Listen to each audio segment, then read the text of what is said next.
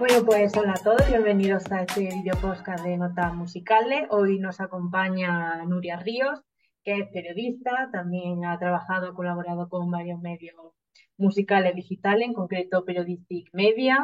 También está colaborando, está trabajando en el desarrollo del Festival La Santa Márquez, si no me equivoco.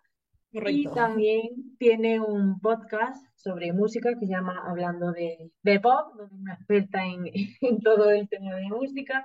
Pues nuestro podcast, nuestro video podcast va a tratar sobre la industria musical y más concretamente en el papel de, que tienen las mujeres que industria, ¿no? Nuria, ¿cómo estás? Lo primero de todo. Primero de todo, muchas gracias Raquel por la presentación, ha sido un gusto. Eh, me alegro volver a verte, eh, volver a estar aquí contigo y gracias por contar conmigo en este proyecto tan, tan chulo. Y de lo que vamos a hablar a mí me tiene fascinada porque sí que es verdad que a día de hoy, pues sí que es verdad que ya se le está dando un poco más de protagonismo al tema de la mujer, pero nos ha costado también. Nos ha costado.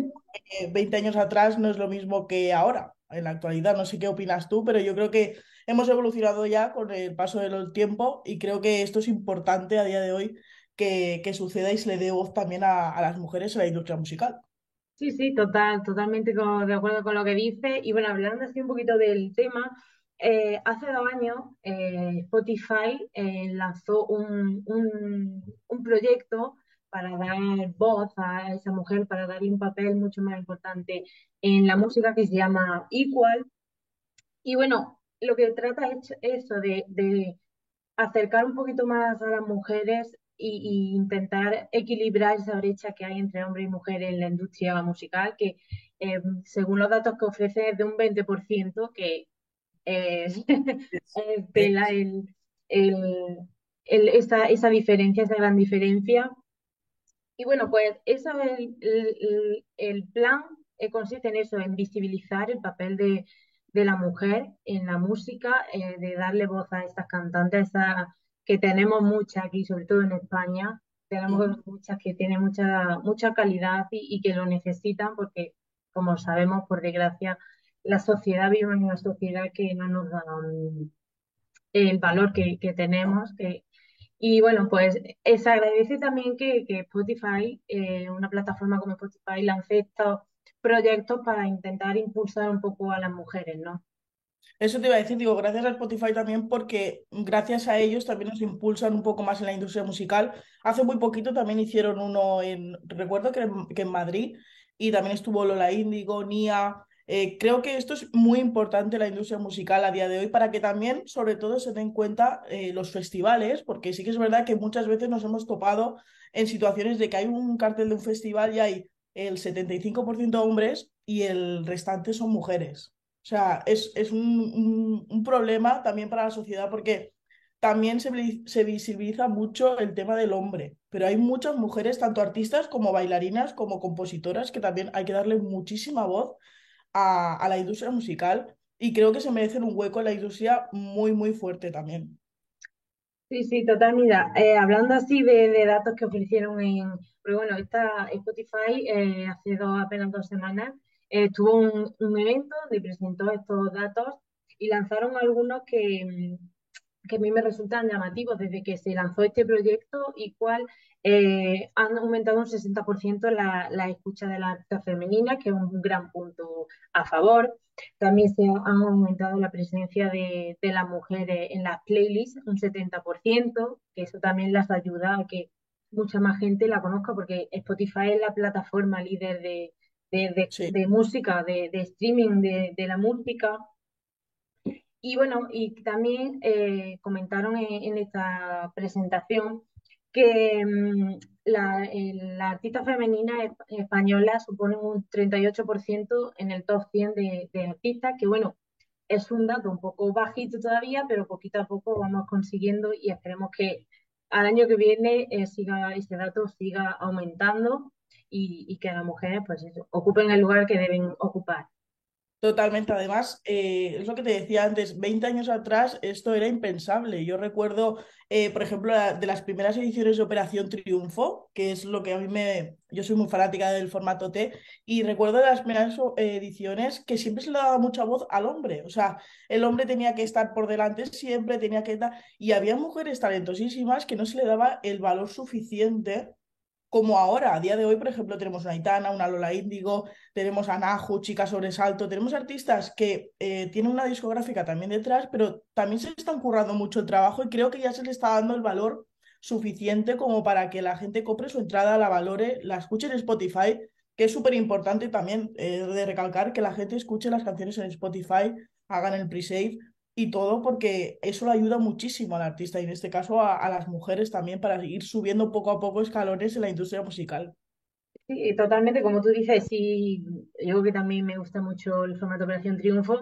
Si echamos la vista atrás, en los primeros mm, ediciones, eh, los nombres más sonados de artistas que, que salieron conocidos, pues son hombres, David Bisbal, eh, David Bustamante, Manuel Carrasco, Pablo López, y, y de mujeres, bueno, Chenoa, eh, pero son pocas la- las mujeres que tuvieron un papel destacado, y no porque fueran inferiores artísticamente, sino porque se invisibilizaba un poco su, un poco o mucho su, Totalmente.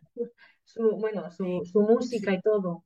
Y además ver a una mujer con carácter también era un poco, uy, cuidado, Sí, eh, es muy borde, ¿sabes? Porque yo recuerdo también que, que me comentabas el caso Chenoa, que a día de hoy ella lo habla, es, ostras, esta persona es muy, muy, muy borde o tiene mucho carácter y ya es como, uy, rechazo. No, no, o sea, aquí las mujeres tenemos que estar en nuestro sitio igual que están los hombres y creo que también es eso, darle el lugar que se merece tanto a un hombre como a una mujer, ¿eh? No estoy diciendo que la mujer se merezca más que el hombre, no, que se esté a la par. Igual que también opino, no sé si opinarás tú igual, que por ejemplo, yo siempre veo que una mujer eh, a nivel de concierto se ha de currar más el espectáculo y el show que un hombre.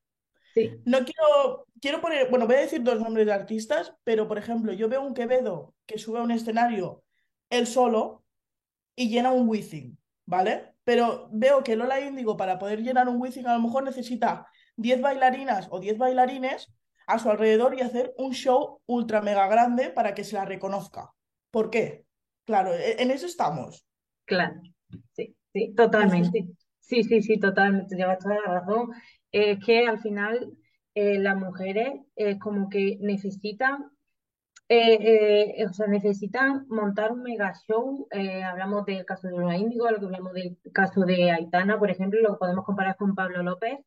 Y.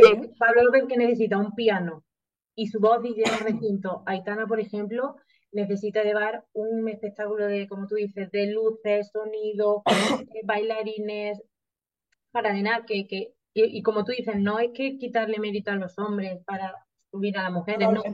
No, es darle al- a, a- a las artistas el papel y, y el lugar que se merecen, como se le puede dar a, a un hombre, ¿no? Nada, no, no te preocupes. Es como, Exacto. pues, eso, es, mm, eh, no es desmerecer a, a ninguno, sino darle el lugar que las mujeres necesitan y que, y, y eso, Yo opino igual, creo, y lo que hablamos también de los festivales, creo que también se hay que darle mucha voz a las mujeres en los festivales, que no, eh, la- incluso también te voy a decir, las letras de las canciones, yo a veces escucho composiciones de, mm, de por ejemplo, de Quevedo, vamos a decir un, un Quevedo, ¿vale? Que estamos Mm, hablando. Y a lo mejor tengo, eh, escucho una composición de una artista eh, mujer y no tiene nada que ver la composición de una letra a otra. O sea, se ve muchísimo y la gente parece que val- valora más un, eh, un- una composición más mm, pobre en el sentido este que una composición bien escrita, bien cantada, bien narrada y que tiene un hilo de conductor en toda la, en toda la canción, ¿no? Que de hecho hay hombres, ojo, eh, que no quiero decir nada, hay hombres, por ejemplo, un Pablo López o un Manuel Carrasco que te compone que da gusto, porque luego los escuchas en directo y dices, wow. wow, sí. Sí, sí, pues mira, hablando de, por ejemplo, de las composiciones, tengo aquí un dato que me resulta, me, me apena decirlo, y que mm, eh, lo ofreció Spotify en, en esto, en esta presentación que tuvo hace dos semanas, como hemos comentado, y que dice que solo se escucha un 6% de canciones en España en las que las artistas femeninas son las compositoras. ¿Por qué? un 6%, ¿eh? Es que claro, ¿por qué pasa eso? Es que eh, a día de hoy tampoco se sabe por qué eh, una mujer eh, que compone, y además que yo escucho composiciones de artistas a lo mejor emergentes, que, mira, te voy a poner un caso, Paula Mateus, que bueno, nosotras la, la conocemos.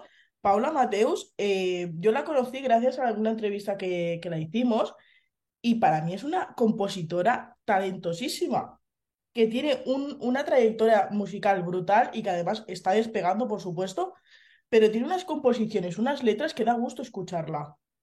¿Y por qué quizá no se le valora tanto esa composición y se valora quizá una composición de un artista que tiene eh, los créditos de la composición 10 personas, que las 10, de las 10 a lo mejor son 7 hombres?